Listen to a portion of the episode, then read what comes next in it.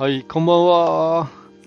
長野県白馬村からお届けするつくなしラジオ898。今日はね、えーコーヒーの雑談。小話かな。はい。えーと、僕はですね、JR 白馬駅のね、ロータリーの中で白馬コーヒースタンドというね、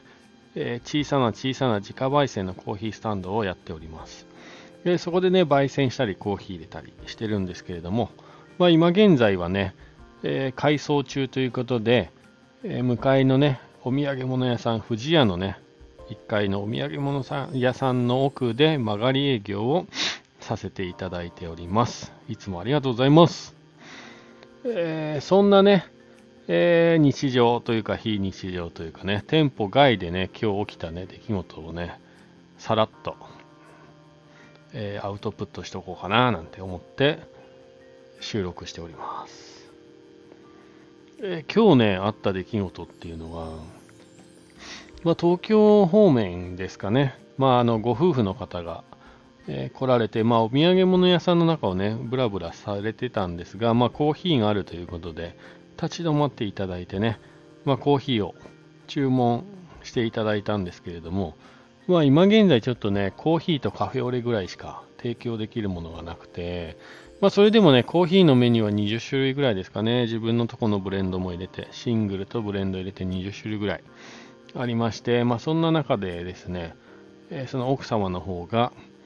え私たちの好みがですね、イタリアンとかフレンチ、なので中深入りの中から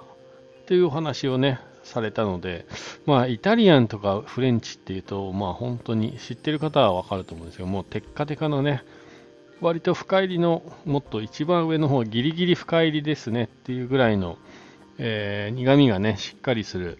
コーヒーだったので、えーそしたら、えーこの上の方のね、深入りの方から選んでいただいた方がいいですよって話をしたんですが、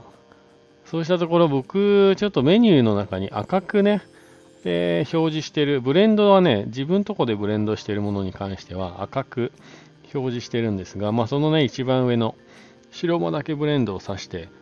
じゃあこれ一番自信あるんでしょ？ちょうだいっていうことをね、一言言われて、はい、自信ありますって言えなかった自分がね、情けないなというお話です。はい。まあその後ね、一応飲んでいただいたんですが、まあ感想は聞けなかったんで、口にあったかどうかはね、わかりませんが、まあそんな一日の締めくくりの最後の一杯のコーヒーが、えー、白馬岳ブレンド、気に入っていただければ幸いです。それではまた次回お耳にかかりましょう。今日もいい日だ。そしてハッピーなコーヒーライフを。じゃあね。Bye.